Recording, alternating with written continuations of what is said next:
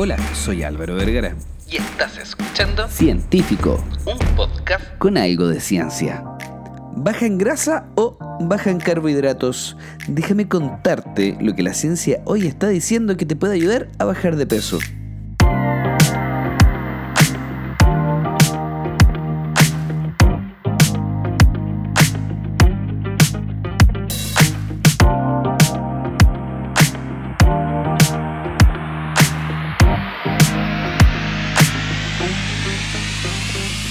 Una disyuntiva de nunca acabar y pareciera ser que las modas de las dietas atacan a uno o atacan al otro.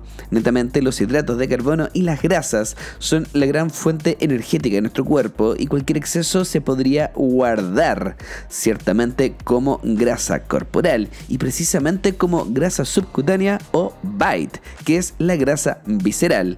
De esta forma, muchas personas han tenido la tendencia de eliminar los carbohidratos por completo o eliminar las grasas pensando que va a ser la solución correcta y más rápida para bajar de peso. Sin embargo, déjame contarte que ha salido un estudio, la verdad, salió el año pasado, el año 2020, pero es una revisión sistemática bastante buena. Tomó a muchas personas y trató de comparar todos los estudios que estaban para ser livianos, y eso es muy importante, acá se busca bajar de peso, ser livianos, no precisamente tener que hacer un cambio de la composición corporal, no buscan mejorar la masa muscular, tampoco están buscando bajar la grasa, simplemente pesar menos. Que la báscula el día de mañana puede marcar un poquito menos. Eso es sumamente válido para algunas personas que podrían llegar a tener alguna lesión articular en la columna o precisamente las personas con obesidad, que cuando van a ser más livianos, independiente de cualquier cosa, como tienen un poquito más de grasa, probablemente esa baja de peso siempre se puede ver reflejado en una pérdida de grasa. Claramente podrían perder un poquito de masa muscular, pero siempre va a ser lo mínimo posible, ya que ese aspecto específico de la masa muscular va a estar mucho más ligado a la cantidad de proteína que van a consumir. Pero no importa, te vengo a contar de otra cosa en este momento. ¿Qué vamos a elegir? ¿Bajar los hidratos de carbono de la comida o bajar la grasa?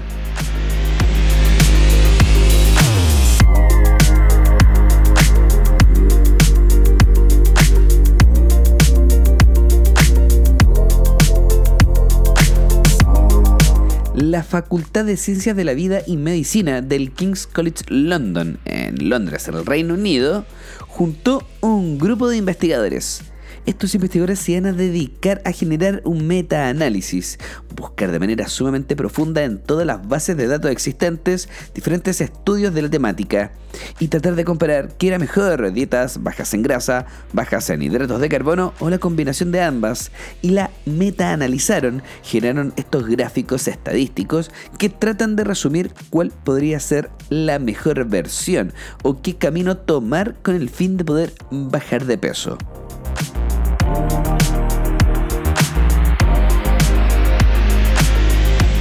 Este estudio incluyó 38 ensayos controlados aleatorizados que investigaron los efectos de las dietas bajas en carbohidratos, dietas bajas en grasa o la combinación de ambas, netamente para buscar el mejor efecto en la pérdida de peso y los lípidos en sangre.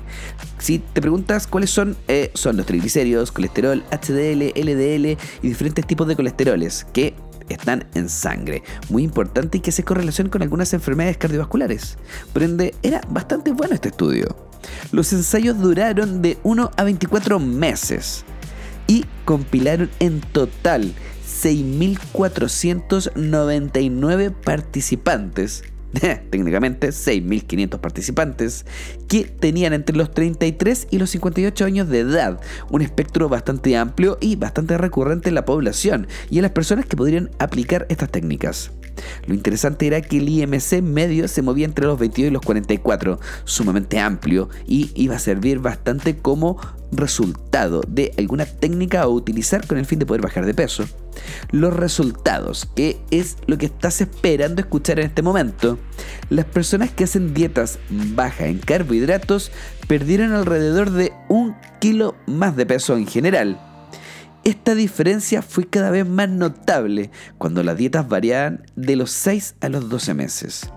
Los triglicéridos se redujeron mucho más con dietas bajas en carbohidratos, Pero eso no es todo, ya que el colesterol LDL, el colesterol HDL y el colesterol total se redujeron con las dietas bajas en grasa. Principalmente el colesterol HDL, que es el bueno, subió un poquito y el LDL y el colesterol total bajaron bastante. En la mayoría de los criterios, la mayoría de los estudios tenían un riesgo de sesgo bastante pequeño. Recuerda que el sesgo es el error inherente o este error que podemos pillar en diferentes tipos de estudios. Y los estudios evaluados, 38 estudios que compilaron 6.500 personas, eran muy poco sesgadas. Había muy poco error cuando hablamos de peso. Hay algo que tener en cuenta ya que si analizamos el metaanálisis y la herramienta, nos damos cuenta que a medida que va pasando el tiempo, las dietas bajas en grasa toman un mayor poder. ¿Y eso qué significa? Que pareciera ser que al comienzo podríamos utilizar una dieta baja en hidratos de carbono.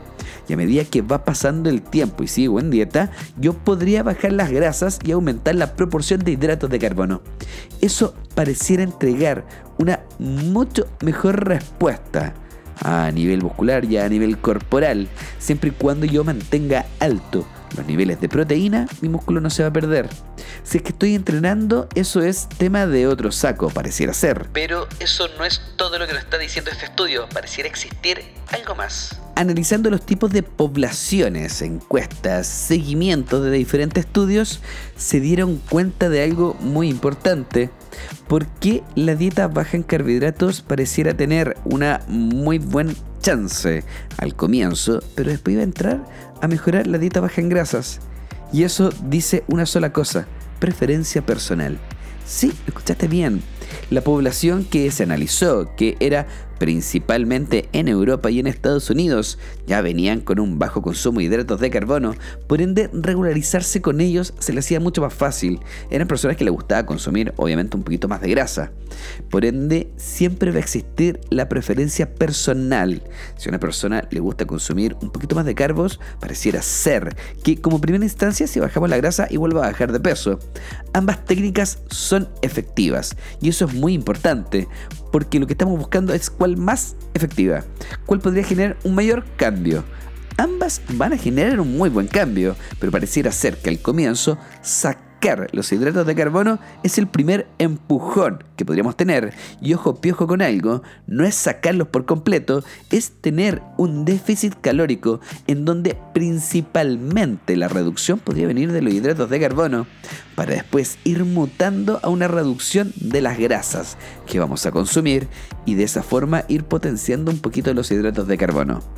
Te recomiendo en este caso ser sumamente sutil en cómo vas a ir modulando los diferentes nutrientes para poder evitar alguna compensación a nivel metabólico que te pueda perjudicar como el efecto rebote y cosas así. Estos resultados no son de extrañar son cosas que hemos visto en diferentes tipos de estudios. Era bastante claro que bajar el contenido de grasas va a mejorar bastante la grasa en sangre. Por eso en personas con enfermedades metabólicas o cardiovasculares, una excelente opción es reducir la ingesta de grasas. Si es que necesitan bajar de peso además, podemos controlar y reducir un poco la ingesta de hidratos de carbono. Y una gran respuesta que hemos visto es también bajar ambos. Sí, proporcionalmente un poquito menos de cada uno. Imagínate que vas a bajar 500 calorías, pero ¿por qué no serían 250 de hidratos de carbono y 250 de grasas? De esa forma puedes controlar los lípidos en sangre y tener el beneficio de ambos. ¿Estás buscando un suplemento que te ayude a cumplir tus objetivos? Déjame contarte que Fit 40 lo hizo nuevamente, creando AMUP, un suplemento que combina los compuestos bioactivos del café y de la Aristotelia chilensis, o más conocido como el maqui. Este suplemento único te da el empujón necesario para partir en las mañanas y la energía necesaria para poder entrenar. Y además de eso, desde el Maki, una increíble cantidad de polifenoles para poder proteger tu cuerpo y potenciar tu objetivo. Este suplemento lo puedes encontrar en fit40.cl, pero eso no es todo. Si agregas el código científico, como se llama este podcast, podrás tener un descuento sobre él. No te lo pierdas. Así que ya lo sabes, el secreto está en hacer una dieta que te guste. Bajar hidratos de carbono o bajar grasas depende de tu gusto y de la necesidad. Si es que estás entrenando, podrías comenzar bajando un poquito de las grasas y metiendo hidratos de carbono más cercanos al entrenamiento.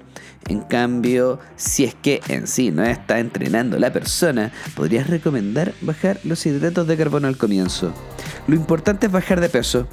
Y este metaanálisis reflejó que al comienzo bajar hidratos de carbono para luego subirlos un poquito y bajar luego la grasa genera un excelente resultado. ¿Cuál elegir? Ambos son buenos. Uno tiene una mayor tendencia que otro. Podría estar un poquito sesgada la selección de estudios, pero sin embargo son estudios metodológicamente sumamente buenos. Así que ya lo sabes, no existe una respuesta única, sí existe el cristal con el cual vamos a ver qué recomendar, qué cosa elegir, qué cosa decir, depende mucho de la preferencia personal.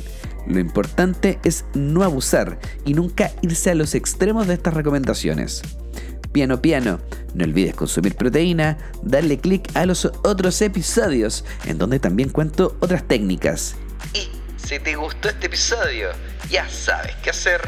Compártelo en tus redes sociales. Y si te nació algún tema, alguna pregunta, escríbemelo por Instagram. De esa forma puedo investigar información y ayudarte con un nuevo episodio.